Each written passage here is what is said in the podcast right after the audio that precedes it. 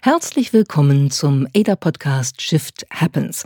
Wir sind zurück aus der Weihnachts- und Jahreswechselpause. Das ist also die erste Folge im Jahr 2024. Und wie ihr alle auch, sind wir auch locker, flockig, entspannt ins neue Jahr hineingeglitten. Oder? Wie war es so? Ich Ja. bin locker flockig, entspannt ins neue Jahr hineingeglitten und fühle mich ein bisschen so wie in der Zukunft, weil ich seit Monaten denke, 2024, da wird das so und so. Und da ändere ich die folgenden sieben Dinge.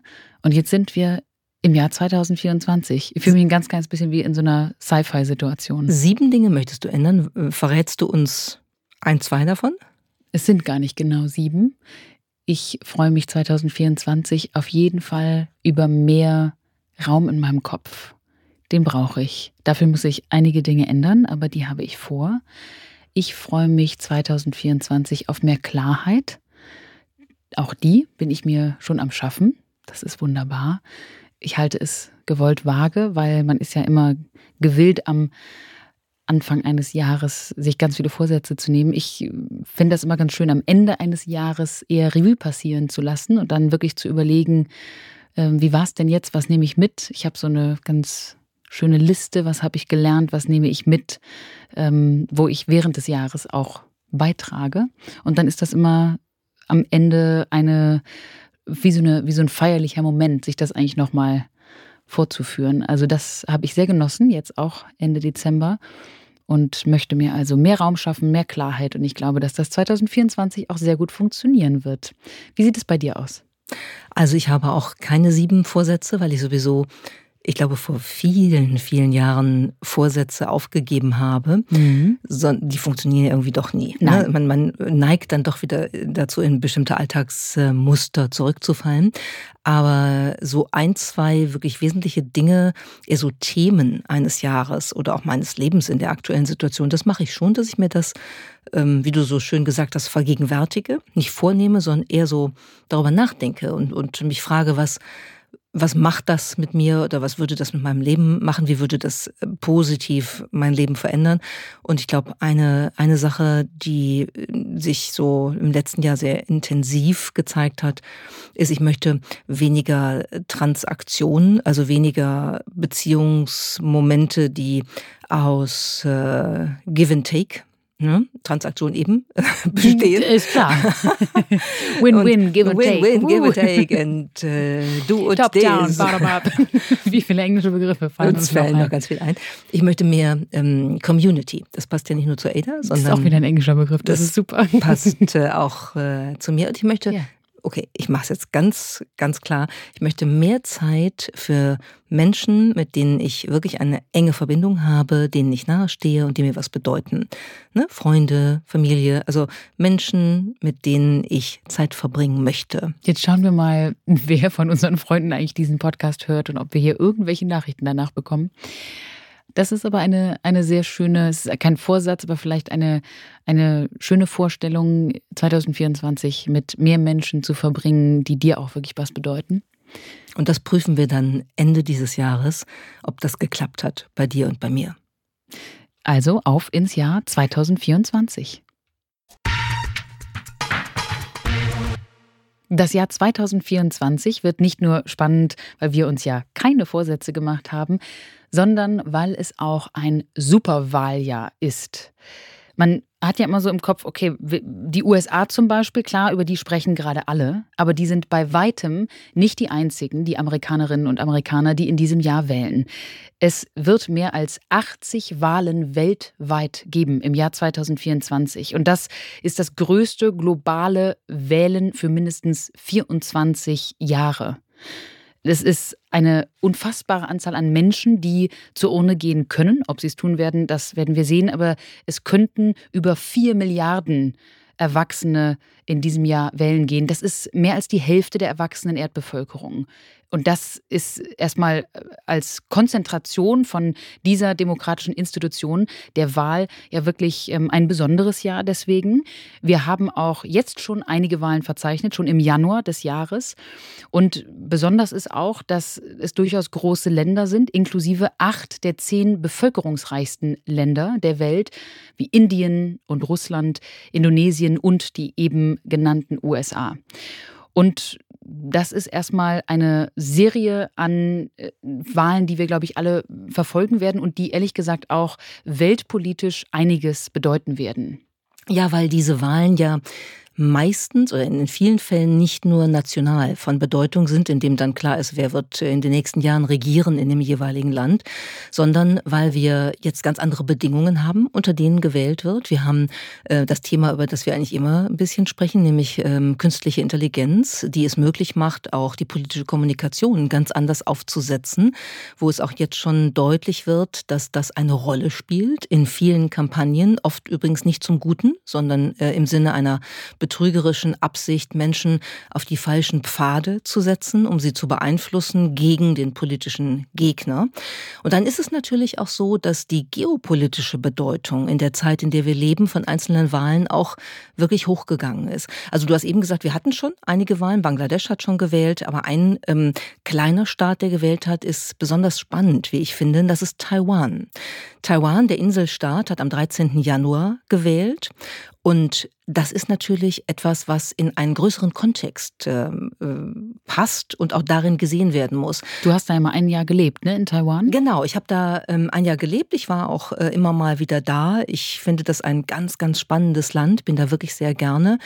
Und äh, seit ich mich erinnern kann, gibt es natürlich die Auseinandersetzung zwischen China und Taiwan, weil die Volksrepublik China meint, dass Taiwan zu ihr gehört und in den letzten Monaten und Jahren ja auch durchaus zum Teil sehr deutlich gesagt hat, dass sie beabsichtigt, die Wiedervereinigung herzustellen. Und das ist natürlich etwas, was weltweite Relevanz hat. Wir haben das in den letzten Monaten sehr intensiv mitbekommen, an vielen Stellen, weil immer wieder die Diskussionen äh, losgegangen sind, als Nancy Pelosi äh, damals noch ähm, äh, aktiv in der amerikanischen Politik ähm, nach Taiwan gereist ist, gab es eine riesen Konfliktsituation zwischen den USA und China, weil das sozusagen ein, ein Symbol ist gegen die chinesische offizielle Linie, dass Taiwan zu China gehört. Und insofern ist es wirklich interessant zu sehen, dass jetzt bei der Wahl, die war mit Spannung erwartet worden, tatsächlich die ähm, regierende äh, Partei gewonnen hat, die äh, regierende Demokratische Fortschrittspartei. Also nicht die Kuomintang, die für China ist, sondern die regierende Demokratische Fortschrittspartei, die sagt, Taiwan ist eigenständig und soll es auch bleiben. Und das ist so interessant, weil das natürlich ein nationales Thema ist, was aber wirklich eine Supermachtkonstellation hat, die wir an diesem Beispiel erkennen können. Ich habe neulich gesehen, gelesen, gehört, ich weiß es nicht mehr, ähm, eine Bloomberg-Studie, die sich mal angeguckt haben, was würde denn eigentlich passieren, wenn der oft befürchtete Krieg um Taiwan, der dann wahrscheinlich auch eine Konfrontation USA-China wäre, wenn der wirklich äh, losgehen würde. Und dann haben die Autorinnen und Autoren gesagt, das wäre ein ökonomischer Schaden, der mit so etwas verbunden wäre, der würde zehn Prozent des globalen Bruttosozialprodukts betragen. Wow. Das ist unfassbar viel. Und um noch mal ein bisschen deutlicher zu machen, wie viel das ist, das wäre mehr als die ökonomischen Folgen des Ukraine-Kriegs, der Pandemie und der Finanzkrise zusammen. Und warum ist das so? Weil Taiwan, dieser kleine Inselstaat in Asien, eine großartige Schlüsselrolle hat für die Chipproduktion.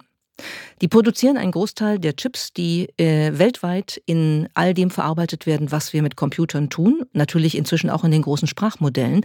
Und insofern waren alle Augen auf Taiwan, auf Taipei gerichtet. Wie geht das da jetzt aus? Der Sieg ist mit äh, Freude betrachtet worden. Aber das ändert nicht das Problem, dass der Konflikt weiter schwelt. Und dazu kommt, du hast es eben erwähnt, der technologische Aspekt. Wir erleben immer mehr Desinformationswellen, die in diesen verschiedenen Ländern aus diversen Ecken hineingespült werden, so zum Beispiel China.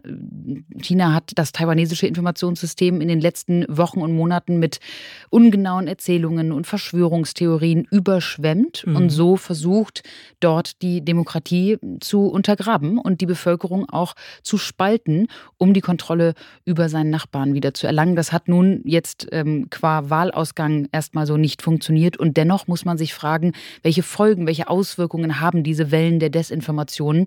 Denn die wird für das Wahljahr 2024 ein absolutes Schwerpunktthema. Ich glaube, es ist auch interessant, wenn man sich das mal in einem größeren Kontext anschaut, was gerade so in unserer Welt passiert. Es gibt ja schon sehr viele Diskussionen darüber, wie wichtig Wahlen sind für die Demokratie. Und ich glaube, da, da ist wenig dran zu diskutieren.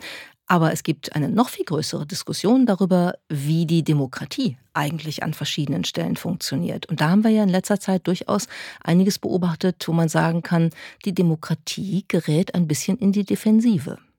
Ja, viele Kommentatoren äh, beobachten jetzt, dass äh, weltweit zwar Millionen von Menschen äh, vielleicht nach Freiheit von autoritärer Herrschaft sich sehnen und gleichzeitig aber mitkriegen, wie in den tatsächlichen demokratischen Ländern, in den liberalen Kernländern, wir, wir geplagt sind von Inflation, von Streiks, von hohen Verbrechensraten, von Waffengewalt, von schlecht informierten Wählern und Wählerinnen, die sich womöglich auch um die tatsächliche Wahrheit nicht mehr scheren, soll heißen, es ist aktuell ja durchaus Zweifel da, ob die Demokratie immer noch die beste Alternative ist. Haben wir ja hier im Podcast auch schon mal drüber gesprochen. Wir haben Beispiel Singapur. Ganz genau, als wir aus Singapur kamen.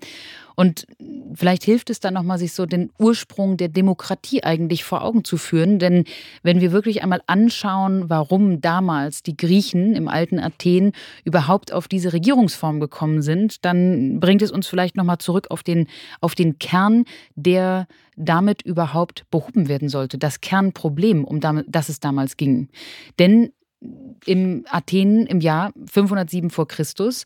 Da ging es den Gründern der sogenannten Demokratia, so wurde diese Regierungsform bezeichnet, eigentlich um die Hauptverwerfung nicht zwischen der großen schlimmen Tyrannei und dem Volk, sondern um die Spaltung von immer wohlhabenderen Reichen und den sozial schwächer gestellten Armen. Es ging also erstmal um eine ökonomische Spaltung. Das finde ich wirklich interessant, dass ähm, im, im Vordergrund, anders als, als man oft ja dann doch so irgendwie in Erinnerung hat aus der Schule, eben nicht das politische Problem eigentlich steht, sondern ein wirtschaftliches, ein ökonomisches Problem der Fairness und der ähnlichen Möglichkeiten an, an, am Leben teilhaben zu können. Ja, und der, der Kerngedanke der Demokratie, der war dann, dass zwei Dinge eigentlich durch eine solche neue Regierungsform ähm, möglich gemacht werden sollten. Erstens wurde eingesehen von den reicheren Athenern, dass sehr ungleiche Gesellschaften weniger stabil sind, weniger produktiv und auch weniger menschenwürdig als solche, in denen Ungleichheit eben in Schach gehalten werden kann. Und zweitens kann man sich auch nicht darauf verlassen, so haben sie eingesehen, dass eine einzelne Klasse oder Partei die Kontrolle immer in einer Weise ausübt, die dann tatsächlich allen gerecht erscheint. Und das war also die Grundidee der Demokratie, dass es darum ging, dass die Reichen und die Armen und sogar die mittleren Bürgerinnen und Bürger gezwungen wurden, in Versammlungen zusammenzusitzen, sich zu streiten, zu verhandeln, Kompromisse zu schließen und dann ihre Positionen per Los zu wechseln, also auch mal die Macht abzugeben. Ein ganz kleines Beispiel für die nicht vorhandene Diversität, die du gerade beschrieben hast, die eigentlich Teil sein sollte, ist ja äh, der Deutsche Bundestag, der äh, zu großen Teilen ein Beamten- und Beamtinnenparlament ist. Damit sage ich nichts gegen Beamte und Beamtinnen. Ich sage nur, es ist nicht gut, dass diese Gruppe die größte Gruppe im ähm, deutschen Parlament ist, sondern es wäre sehr viel besser, wenn das sehr viel diverser wäre. Ne? Wir, Diversere Hintergründe. Ja, wir reden in der Wirtschaft ja. immer über Diversität. Diversität. In ja. der Politik müssten wir mindestens so viel über Diversität reden, um genau das zu spiegeln, was die damals ja dann doch irgendwann ganz klugen Athener gemacht haben, um die Situation eben so zu gestalten, wie äh, das ähm, eine bessere gesellschaftliche Entwicklung möglich macht. Und das ist natürlich verbunden mit der Tatsache, du hast eben schon Singapur oder ich habe es glaube ich sogar gesagt, wir waren da und wir haben uns das angeguckt und solche Gesellschaften funktionieren ja. Und das kann man ja durchaus an vielen Stellen nicht mehr für unsere sagen. Also ähm, eine Woche ähm, ist das Jahr, das Arbeitsjahr äh, alt und man hat bereits wieder äh, sieben logistische Operationen vollziehen müssen, weil man nicht mit der Bahn fahren kann, weil Züge einfach ausfallen, weil jetzt wieder gestreikt wird. Dieser Streik auch Milliarden volkswirtschaftliche Schäden verursacht. Das ist bei uns ja ein solcher Dauerbrenner und Brenner im Wortsinne, weil das führt halt wirklich zu viel Unzufriedenheit und man sieht es leider ja auch in so wirklich äh, schrecklichen Entwicklungen wie äh, den neuen rechtsradikalen Tendenzen, wo dann über Repatriierung von äh, Ausländerinnen und Ausländern äh, gesprochen wird, ähm, Flüchtlingen und so weiter, und wo eine, eine ähm, Begrifflichkeit an den Tag gelegt wird, die von der Begrifflichkeit der Nationalsozialisten sich kaum unterscheidet. Also da ist einiges am Brennen im Moment, was wirklich unsere Aufmerksamkeit verlangt. Und ich glaube, man kann nicht hingehen und immer nur sagen, Demokratie ist super, weil es ist ja eine Demokratie, ja, das ist ein Schluss in sich selbst und so funktioniert der nicht. Und das funktioniert eben vor allem nicht in einer Weltgemeinschaft, wo es eine Menge Staaten gibt, die sagen, Leute, ihr da in, im globalen Norden oder in euren westlichen Gesellschaften behauptet immer, ihr habt äh, die Wahrheit und die Weisheit mit Löffeln gefressen, wie Demokratie geht, aber ihr kriegt es ja überhaupt nicht auf die Kette. Ja? Guckt euch an, was bei euch passiert. Wir machen es ein bisschen anders und bei uns funktioniert die Gesellschaft. Ich vereinfache jetzt sehr, wenn ich das so beschreibe, aber trotzdem muss man sagen, da ist ja ein Punkt, der auch eine gewisse Arroganz des Nordens und Westens unserer Welt spiegelt und wo Expertinnen und Experten in den politischen Stiftungen und so auch inzwischen sagen, wir müssen da mal anfangen, ein bisschen aufzupassen, weil Demokratie ist nicht selbstverständlich. Es ist nicht selbstverständlich, dass wir in ähm, unseren Allianzen bleiben, dass es weiter eine westlich durch die USA geführte Allianz gibt, die weiter großen Einfluss haben wird und das Weltgeschehen bestimmen wird. Wenn wir andere Teile der Welt haben, wir reden über Asien, wir reden über Indien, wir reden über Lateinamerika, über Afrika, manche Staaten, die, die da sich eben entwickeln, die sagen, nö, wir machen das nicht mehr so, wie ihr das wollt. Und das ist ein Problem.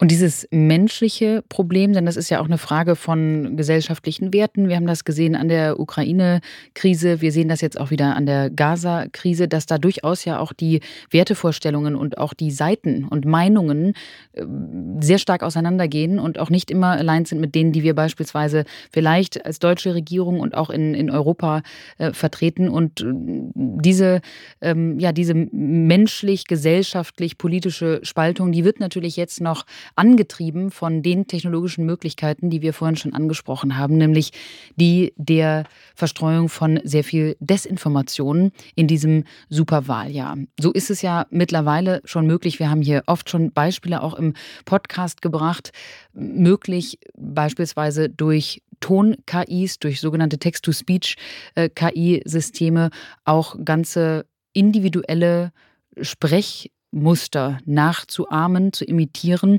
diese beispielsweise auch äh, in Form von Wahlkandidatinnen und Kandidaten, die es tatsächlich gibt, oder aber anderen berühmten Menschen, die dann angeblich über die Kandidaten sprechen. Und so hören wir jetzt einmal rein hier in einen echt besonderen O-Ton. You know, people might be surprised to hear me say this, but I actually like Ron DeSantis a lot. Yeah, I know. I'd say he's just the kind of guy this country needs, and I really mean that. If Ron DeSantis got installed as president, I'd be fine with that. I mean, the one thing I know about Ron is that when push comes to shove, Ron does what he's told. And I can't think of anything more important than that. Für Amerika-Kennerinnen und Kenner war gerade sehr deutlich, das ist die Stimme von Hillary Clinton. Oder ist sie das? Denn sie klingt auf jeden Fall so.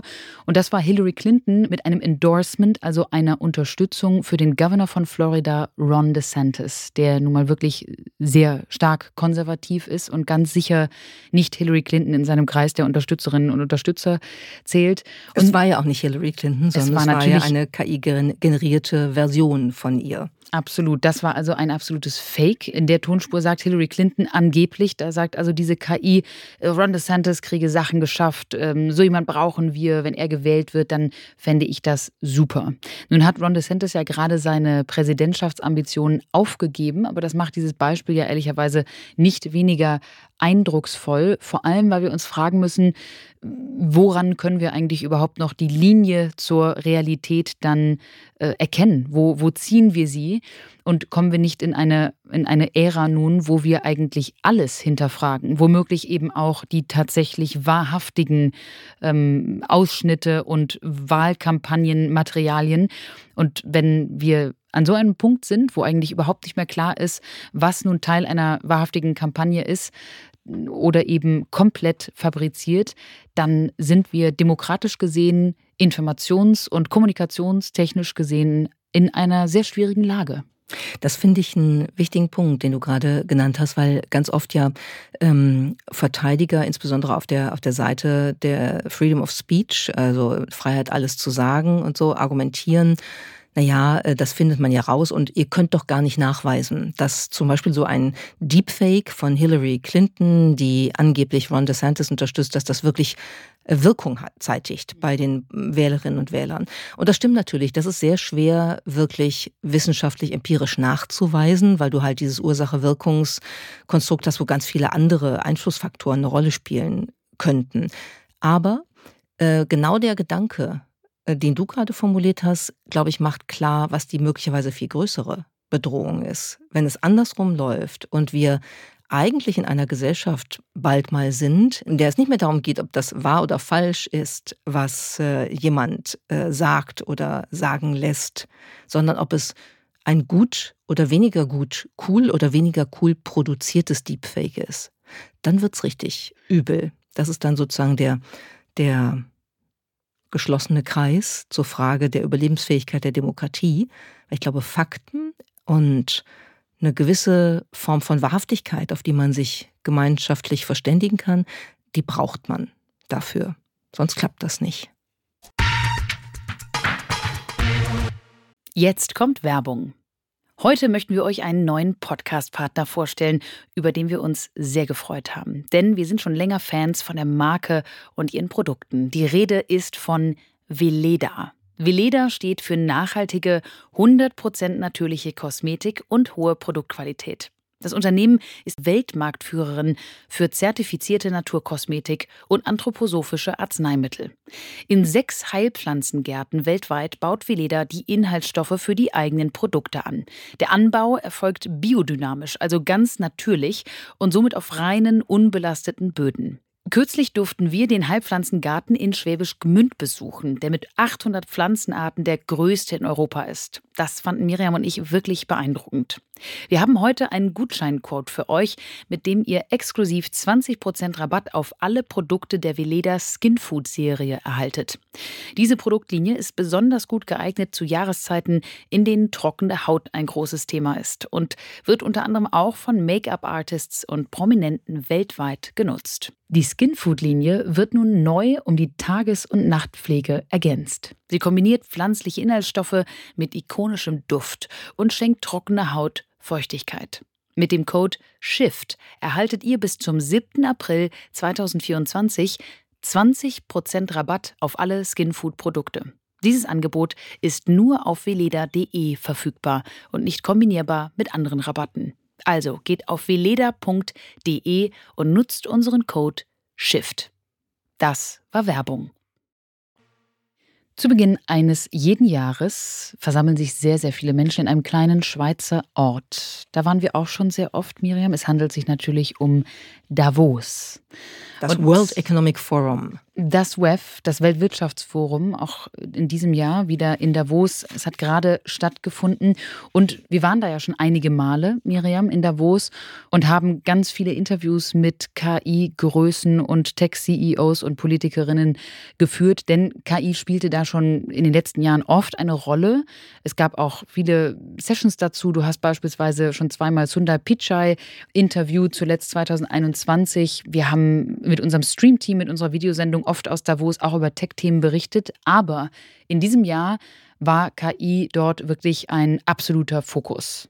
Und das ist eigentlich mal ganz schön, weil es vor allen Dingen weniger aufgeregt vonstatten gegangen ist, weil es weniger ähm, äh, eine vermeintliche Hype-Diskussion war, nach dem Motto, ja, so wird es ja alles nicht kommen.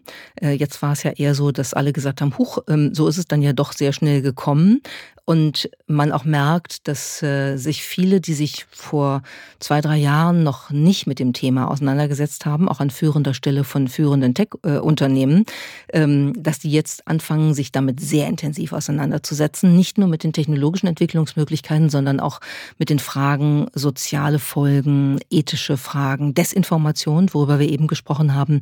Das sind alles Themen, die da eine Rolle gespielt haben. Und in Davos gibt es eine ganz besondere Straße außerhalb von diesem Convention Center, wo das Ganze stattfindet. Das ist die Promenade. Da haben wir auch mal, ich erinnere mich, ein sehr ähm, lustiges Streamteam begonnen auf der eiskalten Promenade draußen. An dieser Promenade nehmen für diese Woche jedes Jahr Unternehmen und Regierungen und verschiedenste Organisationen individuelle Locations ein. Also da nehmen sie sich verschiedene Häuser, die werden dann ausgemietet für wahnsinnig viel Geld für diese Woche. Und dort wird dann beispielsweise die Marke präsentiert oder eben ein Thema in den Vordergrund gestellt. Das sind die Geschäfte, ne? wo, wo man sonst äh, ganz normal irgendwie ähm, Tourikram äh, oder Handtücher oder sonst was kaufen kann. Die machen ihre Lebens- oder Jahreseinkunft mit der Vermietung an äh, die äh, Firmen, die beim World Economic Forum sich dann da einnisten.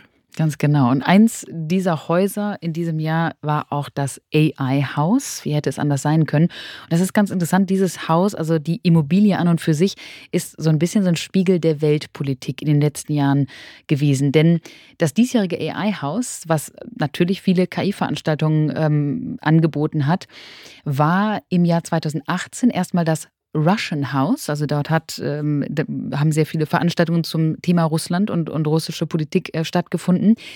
Dann nach dem Ausschluss Russlands von Davos nach dem Angriff auf die Ukraine war es 2022 das Russian War Crimes Haus. Da ging es also um die Kriegsverbrechen, die Russland in der Ukraine durchgeführt hat. Und jetzt war eben dieses Haus, diese Immobilie, das AI-Haus. Da sieht man so ein bisschen, wo der Fokus jedes Jahr drauf fällt. Das war nun sicherlich keine Absicht, das so in diese ähm, Reihenfolge zu stellen, aber es ist eigentlich ein interessanter Spiegel dessen, womit sich die Wirtschaftsgrößen in Davos beschäftigen. Hat dich eigentlich irgendwas überrascht, was du im Hinblick auf künstliche Intelligenz aus Davos mitgekriegt hast? In einem Wort leider nein. Also mhm. gar nicht. Ich habe ganz viel natürlich äh, geschaut, gelesen etc. Und da war eigentlich nichts, nichts Überraschendes, erstens, aber auch nichts Neues, was man jetzt vorher noch nicht irgendwie ähm, mitbekommen oder eben gehört hatte. Also ich war so wirklich eher enttäuscht Fand ich auch. Also äh, zum Beispiel ähm, gab es ja eine Diskussion zwischen äh, dem Microsoft-CEO Satya Nadella und OpenAI-Gründer Sam Altman. Und ähm, das war eine halbe Stunde Gespräch. Da habe ich wirklich gedacht, so, hm, also das ist alles richtig, was Sie sagen, aber ich war jetzt nicht irgendwie angetan davon, dass, dass mir da irgendeine neue Idee gekommen wäre, bis auf vielleicht einen ganz kleinen Punkt. Ähm, äh, Sam Altman ist gefragt worden von Zanny Minton Beddoes, der Chefredakteurin des Economist, die das Gespräch moderiert hat ob denn das, was jetzt gerade mit künstlicher Intelligenz passiert, ähm, ob das sozusagen radikal als Veränderung betrachtet werden muss. Und dann hat er so gesagt, naja, ähm, erstmal sind das vielleicht inkrementelle Veränderungen, aber wenn wir mal in die Zukunft springen und wir würden dann zurückschauen, dann würden wir wahrscheinlich sagen, es ist radikal und hat eigentlich das Beispiel des iPhones benutzt, um das klarzumachen. Da hat man am Anfang auch nicht gedacht, dass das die gesamte äh, Weltwirtschaft verändern würde, durch das mobile Internet, durch äh, die App-Entwicklung, durch alles, was damit möglich geworden ist. Äh, hat es aber. Und das kann man in dem Moment, wo eine Technologie sich entwickelt, so ja nicht sehen. Jaron Lanier, der, der wunderbare Tech-Philosoph und, und Coder, hat ja mal gesagt, wir neigen dazu, technologische Veränderungen kurzfristig zu überschätzen und langfristig zu unterschätzen. Und ich glaube, das ist das, was Sam Altman hier auch sagt. Das fand ich einen guten Gedanken, aber auch das ist jetzt nicht wirklich neu. Ja, und er brachte ja diesen Vergleich. Schaut euch das iPhone 1 mal an und jetzt das iPhone 15, wo wir in diesen Jahren dazwischen, was für einen Sprung das gemacht hat, wo wir jetzt äh, angekommen sind. Und man solle sich doch mal vorstellen, wo dann eben ein äh, GPT, wir sind aktuell bei vier noch was, GPT 15 zum Beispiel, was das alles können könnte. Das ist natürlich ein greifbares Beispiel. Das äh, macht deutlich, dass wir wirklich beim Thema KI in den nächsten wenigen Jahren vermutlich riesige Sprünge tun werden. Und trotzdem äh, war dieses Gespräch ansonsten auch, äh, finde ich, eher repetitiv. Denn man hört ja nun von Altman und Nadella auch recht viel dazu. Ganz spannend fand ich, dass Clara Shi, die KI-Chefin von Salesforce, unter anderem sich auch darauf fokussiert hat, was für Fähigkeiten eigentlich wir alle in dieser Zeit von KI brauchen angesprochen. Sie sagte, es wird jetzt wirklich darauf ankommen, wie transformationsfähig wir selbst sind. Also hat unterstrichen, dass es wirklich auf die eigene Weiterbildung und Ausbildung zu all diesen Themen auch äh, darauf ankommen wird. Das habe ich natürlich insofern auch gerne gehört, als dass wir ja genau das in unserem ADA Fellowship anbieten, wo wir wirklich die Menschen zusammenbringen aus verschiedensten Organisationen und wir auch in den letzten Jahren immer wieder mitbekommen haben, dass das Thema künstliche Intelligenz und vor allem in den letzten Jahren natürlich die generative KI alle beschäftigt, egal welche Branche, ob Verwaltung oder Firma, ob groß oder klein übrigens, ob Familienunternehmen oder eben large international corporate. Alle fragen sich, was bedeutet dieses Tool, diese Technologie für mich im Alltag? Was heißt das auf ganz hoher Geschäftsebene für uns? Also diese, ähm, dieser Blick auf die Mitarbeitenden und auf die Menschen, die die Technologie nutzen, den fand ich äh, sehr viel spannender. Ja, das ist immer spannend, wenn äh, da die Rede von Weiterbildung ist. Reskilling, Reskilling, Reskilling. Das war wirklich extrem. Überall äh, spielte das eine Rolle. Und du fragst dich ja schon immer, ähm, ist das handlungsrelevant für äh, die Unternehmen oder begreifen sie es ähm, mehr als einen Lip-Service? Also reden sie einfach nur oder handeln sie auch danach? Das werden wir in den nächsten Jahren beobachten. Was ich übrigens ganz schön fand, wir haben ja eben über eine realistischere Einschätzung von künstlicher Intelligenz, von technologischer Entwicklung geredet, die beim diesjährigen World Economic Forum zu finden war. Man kriegt ja auch mal ganz viele neue Studien, ne, die genau zum WEF dann eben publiziert werden. Und ähm, einige haben gezeigt, dass der Blick da jetzt auch differenzierter wird. Äh, ich erinnere mich an eine Studie von PricewaterhouseCooper, die ähm, sich äh, vor einiger Zeit schon mal angeguckt haben, wie betrachten CEOs eigentlich die Entwicklungsfähigkeit und Überlebensfähigkeit ihrer eigenen Unternehmen angesichts der technologischen Transformation. Und da war das Ergebnis, dass ähm, 40 Prozent gesagt haben, sie glauben, ihr Unternehmen sei gefährdet. Das ist fast die Hälfte, also lebensgefährdet. Und jetzt in der aktuellen Umfrage, die jetzt auch in Davos vorgestellt wurde, haben ähm, immer noch ähm, äh, sehr viele, sogar etwas mehr gesagt, 45 Prozent der CEOs, dass sie besorgt sind um die Langzeitüberlebensfähigkeit ihrer Firmen. Und da ähm, ist man natürlich schon überrascht, ja, weil ähm, wenn, wenn du so eine Aussage triffst, dann bist du nicht vorbereitet. Das heißt nicht, dass du alles können musst in so einer Transformationsphase, in der wir sind, aber du bist dann nicht vorbereitet. Sonst kannst du nicht sagen, du, du hast Sorge, dass du überlebensfähig bist. Und das ist schon etwas, das sollte, glaube ich, als Warnsignal wirklich äh, äh, mal laut klingeln in allen Ohren. Und was ich auch gut fand in der Studie war, dass sie sich angeguckt haben, wie viel Zeit verwenden Menschen in Unternehmen eigentlich für Routinetätigkeiten und sind zum Ergebnis gekommen, dass das 40 Prozent sind der Zeit, die die meisten Mitarbeitenden darauf verwenden und dass man das umrechnen kann, ökonomisch betrachtet, in eine selbst auferlegte Steuer, die zu Lasten der Produktivität geht. Und da ist natürlich generative KI wirklich super, weil E-Mail schreiben, ähm, Kalendertermine äh, koordinieren, all solche Dinge, ähm, erste Strategievorschläge äh, machen, Innovationsprozess durchstrukturieren, das kann man ja alles machen mit generativer KI und zwar sehr erfolgreich, wenn man weiß, wie es geht. Und da lässt sich ganz sicher eine Menge an Produktivität rausholen, sodass die selbst auferlegte Produktivitätssteuer dann vielleicht sogar einen selbst ermöglichten Produktivitätsgewinn sich verändern kann. Eine weitere Studie, die auch in diese Richtung ging, was macht KI eigentlich mit uns im Job und mit dem Arbeitsmarkt, kam vom International Monetary Fund oder IWF auf Deutsch. Und die haben im Prinzip auch gesagt, ja, KI wird sicherlich zu einer gewissen Produktivitätssteigerung führen. Jedenfalls lautet so das Versprechen. Aber selbstverständlich kann diese Technologie auch menschliche Arbeitsplätze ersetzen oder ergänzen. Und daraus ergibt sich dann natürlich eine Frage, wen betrifft das eigentlich genau, global betrachtet und in verschiedenen Wirtschaftsräumen, im globalen Norden, im globalen Süden. Und die IWF-Studie hat herausgefunden, dass fast 40 Prozent der globalen Beschäftigungen von KI betroffen sein könnten. Und im globalen Norden, also sprich mit höherem, generell ähm, durchschnittlich höherem Einkommen, sogar etwa 60 Prozent der Arbeitsplätze. Jetzt haben sie aber auch herausgefunden, dass die Komplementarität von KI mit den aktuellen menschlichen Aufgaben mit höherem Einkommen korreliert. Soll heißen, die Jobs, die aktuell im Durchschnitt mit höherem Einkommen entlohnt werden, die tendieren auch dazu, mit KI komplementierbar zu sein und mhm. demnach auch nicht ganz ersetzbar zu sein. Sprich, auf der einen Seite bedeutet das, dass Jobs in Ländern mit höherem Einkommen zwar mehr betroffen sein werden, aber sie natürlich auch in der Lage sein werden, die Vorteile mehr zu nutzen und es mehr auszuschöpfen.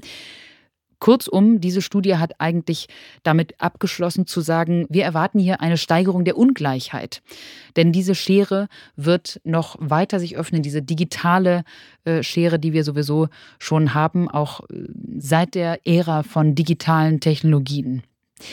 Auch hier wieder der Hinweis, es wird viel um Aus- und Weiterbildung gehen und zwar auch nicht nur in unseren Kreisen und in unseren Ländern im globalen Norden, sondern auf weltweiter Ebene. Diese beiden Studien, die haben nochmal geholfen, um so den Rahmen und, und Kontext äh, vom diesjährigen WEF auch ganz gut einordnen zu können. 2024, ich bin sehr gespannt, was wir allein beim Thema KI am Ende dieses Jahres dann sagen werden und oh, was ja. alles passiert ist. Jetzt kommt Werbung. Seit einigen Wochen teste ich einen Drink. Und zwar nehme ich abends immer vor dem Schlafengehen den Proceanis Kollagendrink. Warum? Denn nachts baut der Körper durch Kollagen seine Bindegewebstrukturen auf. Und Proceanis stärkt die Spannkraft meiner Haut und erhöht damit ihre Elastizität. Meistens gewinnen Kosmetikhersteller Kollagen aus Rinderhaut, nicht so Proceanis. Proceanis verwendet Kollagen aus der Haut des Kabeljaus. Der stammt aus zertifiziertem Fischfang in Norwegen. Der Vorteil daran, die Haut des Kabeljaus ist der menschlichen Haut so ähnlich, dass der Körper das Kollagen besonders effizient aufnehmen kann. Granatapfel und Acerola komplettieren den Drink und geben ihm einen fruchtig leckeren Geschmack. Für euer optimales Wohlbefinden in der Osterzeit hat Proceanis jetzt einen Osterrabatt für alle Shift Happens Hörerinnen und Hörer. Mit dem Code SHIFT15 erhaltet ihr 15% Rabatt auf alle Produkte. Diese sind erhältlich unter proceanis.com slash kollagen-drink. Proceanis schreibt man P-R-O-C-E-A-N-I-S und Kollagen mit C und 2 L. Den Link findet ihr auch nochmal in den Show Notes. Mit dem Kauf jedes Proceanes-Produkts werden drei Mangroven gepflanzt. Und, das wusste ich vorher auch nicht, eine Mangrove bindet dreimal so viel CO2 wie ein normaler Baum. Das war Werbung. Miriam, was könnte ein Hase mit künstlicher Intelligenz zu tun haben? Der Hase könnte das Logo eines neuen Tech-Unternehmens sein, das sich ein Sprachmodell ausdenkt, was die nächste Generation von Sprachmodelltechnologie ist. Oder der Hase hat Sam Altman irgendwann den Schlüssel zum Serverraum geklaut, damit weggehoppelt und vergräbt ihn irgendwo in der Bay Area und der wird nie wieder gefunden und die Geschichte nimmt einen anderen Lauf, als wir gedacht haben. Oder soll ich noch weiter mir was ausdenken? Nein. Ich habe keine Wie Ahnung. Oder, oder der Hase ist letztendlich der eigentliche äh, Elon Musk, der tippt auf seinen Twitter slash X-Tastaturen rum. Nein, du hast äh, scheinbar viel gelesen, denn es ist tatsächlich so, dass es ein chinesisches Unternehmen gibt, was einen Hasen. Das gibt es jetzt wirklich nicht. Ich habe nichts gelesen. Ich habe mir das ausgedacht. Ich gucke dich gerade sehr kritisch an. Nein, es, es, stimmt. Ich habe es mir ausgedacht. Das war jetzt die einfachste, das ist auch die ich langweiligste glaube, Antwort. Ähm, ich musste nur, Fast ich brauchte, musste etwas Zeit gewinnen, während ich über den Hasen als Logo redete, um mir die andere Idee mit dem Schlüsselklau und so, äh, so hast parallel die ausgedacht. Ja, Mensch. aber ähm, ich, nee, ich weiß nichts. Ich hm. habe wirklich nichts dazu gelesen, aber ich bin gespannt. Also ein chinesisches Unternehmen, was einen Hasen als Logo hat. Ein chinesischer Entrepreneur hat eine Startup namens Rabbit gegründet und Rabbit hat auf der CES, auch eine Konferenz, die wir nun während der, ähm, des Jahreswechsels quasi verpasst haben, in Las Vegas. Da war ich vor vielen Jahren auch einmal auf der CES. Und während dieser CES hat Rabbit, diese neue Startup, ihr kleines neues Device präsentiert, den R1. Und der hat absolute Wellen geschlagen, denn er ist genau das, was du gerade so angedacht hast oder dir ausgedacht hast. Er ist nicht die neueste Iteration von Sprachmodellen per se, sondern die heißen ja auf Englisch Large Language Models, sondern von einem Large Action Model. LAM. So nennt es jedenfalls der chinesische Gründer. Und dieses Ding sieht erstmal sehr cool aus. Es sieht aus wie so ein Gameboy. Hattest du mal einen Gameboy? Nein. Lustigerweise liegt hier im Tonstudio einer immer rum und jedes Mal, wenn ich reinkomme, freue ich mich sehr. Da vorne liegt ein grüner Gameboy. Und dieses R1-Gerät sieht genau ungefähr, genau ungefähr, ganz akkurat, eventuell wie ein Gameboy aus und soll in der Zukunft unser Smartphone ersetzen. Und was mache ich damit? Du redest mit dem Ding. Du ah. äh, kannst per Voice Control, also sprich mit deiner Stimme mit diesem Hasen reden, mit diesem Rabbit, mit dem R1, kannst mit ihm reden und er lernt im Prinzip oder es, das Gerät, lernt, wie du mit deinen Apps auf deinem Smartphone in der Vergangenheit natürlich interagiert hast. Sprich, wenn du das öffnest, was machst du dann eigentlich alles? Was schreibst du dann, speicherst du dann wo ab, schickst du wohin, etc. Das heißt, das sind ja Actions. Das sind nicht nur irgendwelche Textbausteine, das sind richtige Handlungen. Und dadurch, dass er das aus deiner vergangenen Interaktion mit Apps lernt, kann der Rabbit, der R1, das dann für dich durchführen. Das heißt, wir haben ja hier schon über individuelle Agenten und auch Assistenten und so weiter gesprochen. Der R1 verspricht genau das zu sein. Und die ersten Vorbestellungen sind natürlich durch die Decke gegangen. Sie sind wohl angeblich schon in der fünften Auflage und alles ist äh, absolut ausverkauft und vorbestellt, denn der kommt jetzt erst im Frühjahr raus. Der wurde erst angepriesen und mit einer großen Keynote auf der CES eben beworben. Aber ich bin wahnsinnig gespannt, ob diese ich sage mal, Gameboy-Sprachanlage, Gameboy Alexa, unsere, unsere Wahrnehmung von unserem Smartphone, vor allem auch unsere Interaktion mit dem Smartphone verändern wird. Vielleicht nicht nur der Rabbit, aber diese Art von Gerät ganz bestimmt. Kann ich mal eine technische Frage stellen? Warum brauche ich dafür dieses neue Gameboy-artige Gerät? Warum könnte man das, was du beschrieben hast, nicht in eine App packen, die ich auf meinem Smartphone habe, wo sie genauso lernen kann, was ich mit den anderen Apps mache und wo ich mit ihr reden kann? Erstens ist er kleiner und leichter, dieser kleine Rabbit. Als was? Als dein Handy zum Beispiel. Achso, der soll das Handy ersetzen? Ja. Ah, das wäre okay. sozusagen in der, also aktuell, so habe ich es bis jetzt verstanden, wie gesagt, die Dinger sind noch gar nicht wirklich auf dem Markt, aber Aktuell braucht man noch die Verbindung zum Smartphone, um aus all den Apps zu lernen. Aber es geht darum, dass der erstens sehr handy ist, sehr praktisch, sehr klein und leicht. Er sieht auch irre cool aus. Und vor allem ist die Idee, dass du eben nicht mehr mit dem Smartphone per Touchscreen interagierst, sondern wirklich eben per Stimme. Es gibt tatsächlich noch so ein kleines Rädchen da dran. Du kannst also auch, und ich glaube, der Screen hat auch Touchfunktion, das ist aber nicht die Idee des Ganzen, das ist nicht die Interaktions- äh, Objective. Das ist eigentlich nicht das Ziel des Rabbits. Okay. Also da wird ein Hase aus dem Hut gezaubert und eigentlich hast du es dir hier live ausgedacht. Muss war, ich mir angucken. Musst du dir unbedingt angucken. Das war auf jeden Fall ein spannend. riesiger Hit nach der CES 2024. Guck mal, das passiert, wenn man in den Urlaub fährt. Kriegt man einfach was nicht mit. Wow. Da kommt ein Hase aus dem Hut gesprungen. Das war der ADA-Podcast. Schön, dass ihr dabei wart und wir hören uns, wenn ihr mögt, nächste Woche wieder. Tschüss. Tschüss.